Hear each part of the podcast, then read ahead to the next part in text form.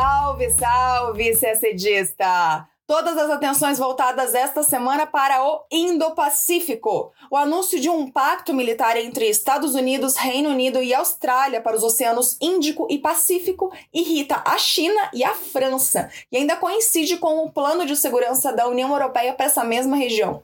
E o que mais aconteceu nesta semana entre os dias 11 e 17 de setembro? Coreia do Norte e Coreia do Sul realizaram testes de mísseis balísticos no mesmo dia, aumentando as chances de um conflito na península. Enquanto os países hesitam em mandar recursos ao Afeganistão porque não confiam no Talibã, a ONU conseguiu mais de um bilhão de dólares em ajuda humanitária. Falamos também de TPI. O Tribunal Penal Internacional autorizou uma investigação sobre a guerra às drogas do presidente das Filipinas, Rodrigo Duterte.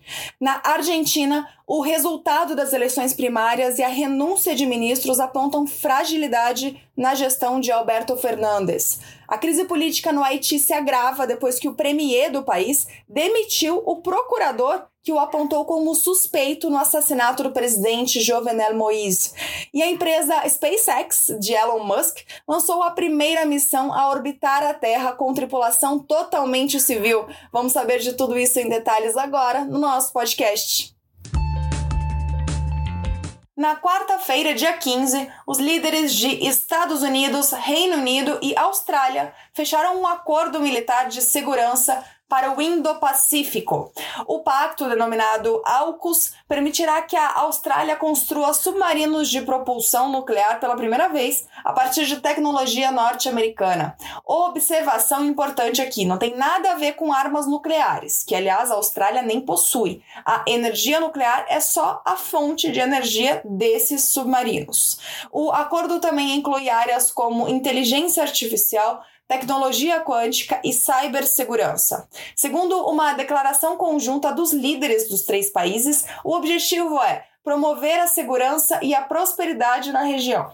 O presidente dos Estados Unidos, Joe Biden, afirmou que os aliados estarão juntos para enfrentar as ameaças do século XXI e garantir o Indo-Pacífico livre, fazendo uma clara referência à China. Essa é a maior parceria no setor de defesa em décadas para esses países, que têm demonstrado preocupações com a crescente presença militar da China na região do Indo-Pacífico, que inclui os oceanos Índico e Pacífico. A região é altamente estratégica para Pequim, já que é por esses oceanos que passam as exportações e as importações chinesas.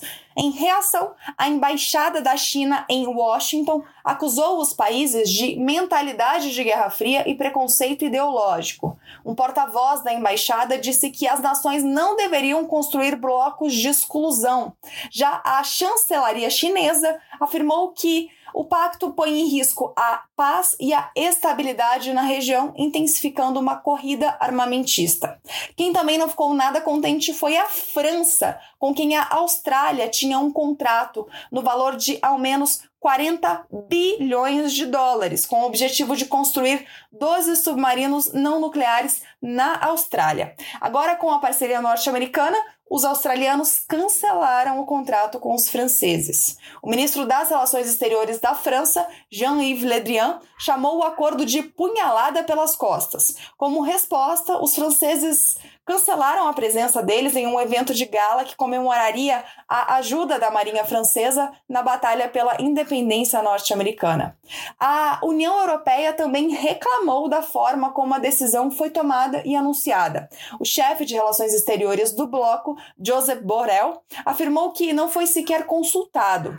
Aliás, a União Europeia também anunciou esta semana um plano estratégico do bloco para atuação no Indo-Pacífico.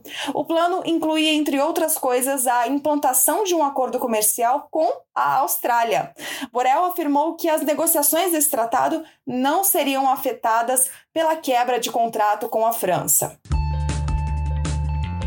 Ali naquela mesma região, Outra corrida armamentista que preocupa o mundo é a competição na Península Coreana. No domingo, dia 12, a Coreia do Norte anunciou a realização de testes bem-sucedidos de um novo míssil de longo alcance que, de acordo com observadores internacionais, teria capacidades nucleares. Esse sim seria capaz de carregar armas nucleares, diferentemente daquele que a gente citou agora há pouco, dos que vão ser projetados na Austrália. Pois bem, olha o que aconteceu na quarta, dia 15. A Coreia do Sul testou um míssil balístico lançado por submarino, tornando-se o primeiro estado sem armas nucleares a desenvolver esse sistema. No mesmo dia, a Coreia do Norte respondeu lançando mísseis balísticos que caíram no mar ao longo de sua costa leste, segundo relatos de autoridades japonesas e sul-coreanas. A diferença fundamental entre as ações das duas Coreias é que os sistemas de mísseis balísticos da Coreia do Norte foram proibidos por sanções do Conselho de Segurança das Nações Unidas. Em comunicado, o Departamento de Estado norte-americano disse que os disparos da Coreia do Norte violam as resoluções da ONU e configuram ameaças aos países vizinhos e a toda a comunidade internacional. A Coreia do Norte tem desenvolvido continuamente seus sistemas de armas em meio a um impasse sobre as negociações que buscam, de um lado, o desmantelamento dos arsenais nucleares e mísseis balísticos da Coreia do Norte em troca da suspensão das sanções impostas ao país pelos Estados Unidos. O diálogo está paralisado desde o fracasso da cúpula no Vietnã em 2019, que reuniu o líder norte-coreano Kim Jong-un e o então presidente norte-americano Donald Trump. A Coreia do Sul, por sua vez, também tem investido na aquisição de recursos militares. Oficiais sul-coreanos que acompanharam o teste desta quarta-feira anunciaram também o desenvolvimento de outros mísseis avançados. O presidente sul-coreano Moon Jae-in afirmou que a estratégia de melhorar a capacidade de mísseis sul-coreanos é exatamente o que é necessário como dissuasão contra a provocação da Coreia do Norte. Mas ele também quis deixar claro que o teste desta quarta-feira estava previamente agendado e, portanto, não foi uma resposta direta aos lançamentos de domingo da Coreia do Norte. Falamos agora de Afeganistão. Nesta segunda-feira, dia 13, a ONU realizou uma conferência de doadores em Genebra que obteve mais de um bilhão de dólares para manter em funcionamento seus programas de apoio no Afeganistão. É um valor maior do que os 606 milhões de dólares que a organização buscava. Desde o colapso do governo afegão e a tomada do poder pelo Talibã em agosto, o Afeganistão está à beira de uma crise humanitária. E muitos países se recusam, pelo menos por enquanto, em fornecer ajuda porque não sabem como os recursos seriam gastos em um governo não democrático, sob o controle do Talibã. A ONU informou que o dinheiro da ajuda humanitária irá para a manutenção dos serviços médicos, o abastecimento de água e o saneamento para milhões de afegãos. Além disso, o financiamento apoiará mulheres e crianças e o funcionamento de projetos de educação. Uma parte da ajuda irá para os abrigos de emergência, já que 3 milhões e meio de afegãos estão hoje deslocados internamente. O dinheiro também é necessário para fornecer apoio alimentar. Uma pesquisa com 1.600 afegãos realizada neste mês pelo Programa Mundial de Alimentos mostrou que 93% dos entrevistados não tinham comida em quantidade suficiente. Nesta quarta-feira, dia 15, o Tribunal Penal Internacional, o TPI, deu autorização formal para a Procuradoria investigar o presidente das Filipinas, Rodrigo Duterte, por sua guerra contra as drogas. Segundo os juízes, há indícios de que foram cometidos crimes contra a humanidade nas Filipinas e que os possíveis casos resultantes da investigação parecem ser da competência do tribunal. O TPI se referiu a uma circular da Polícia Nacional Filipina emitida no primeiro dia da presidência de Duterte, que mencionava a intenção de neutralizar os suspeitos em operações antidrogas. A Procuradoria garante que a palavra neutralizar é um eufemismo para assassinar e que há registros de policiais afirmando que, ao matar pessoas durante supostas operações antidrogas, estavam seguindo as instruções do governo. Quando a Procuradoria abriu um exame preliminar sobre o caso em 2018, Duterte anunciou sua retirada do TPI Retirada essa que se efetivou em 16 de março de 2019. Então, a jurisdição do tribunal será limitada aos incidentes ocorridos até essa data, 16 de março de 2019. Duterte reagiu, afirmando que prefere morrer a ser julgado. O porta-voz do presidente, Harry Hockey, já sinalizou que o país não irá cooperar. Ele disse em seu perfil no Twitter que as Filipinas são um país soberano e independente e que, enquanto seus tribunais estiverem funcionando, nenhum estrangeiro pode interferir. Agora vamos ao continente americano para falar de Argentina. No domingo, dia 12, foram realizadas primárias para as eleições legislativas do país. A votação mesmo acontece no dia 14 de novembro, mas essa de domingo definiu quais candidatos vão poder concorrer. E o resultado representa uma derrota ao governo peronista do presidente Alberto Fernandes.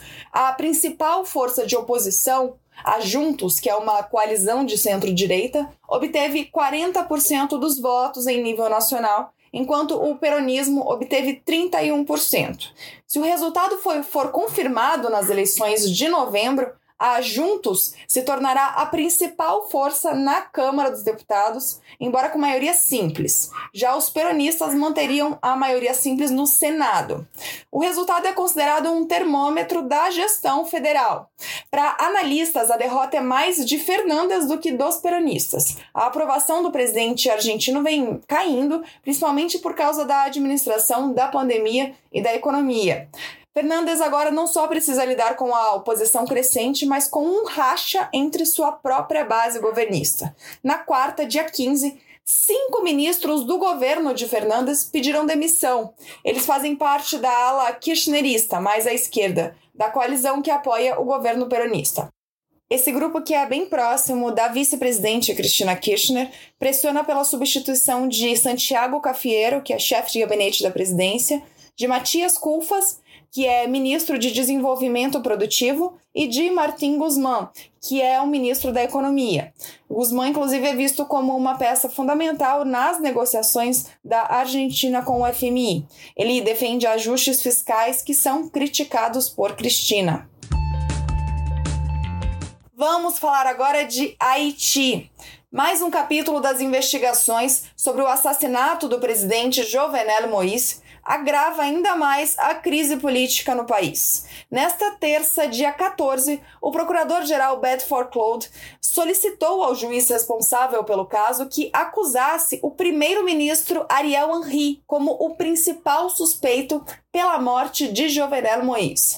Em uma carta enviada ao tribunal, Claude afirmou que registros telefônicos mostram que o primeiro-ministro Henri se comunicou duas vezes com um dos principais suspeitos do assassinato na noite do crime. O suspeito é um ex-funcionário do Ministério da Justiça que Henri já defendeu publicamente, inclusive, e ele está foragido. Horas depois, o procurador foi demitido pelo próprio primeiro-ministro que ele queria investigar.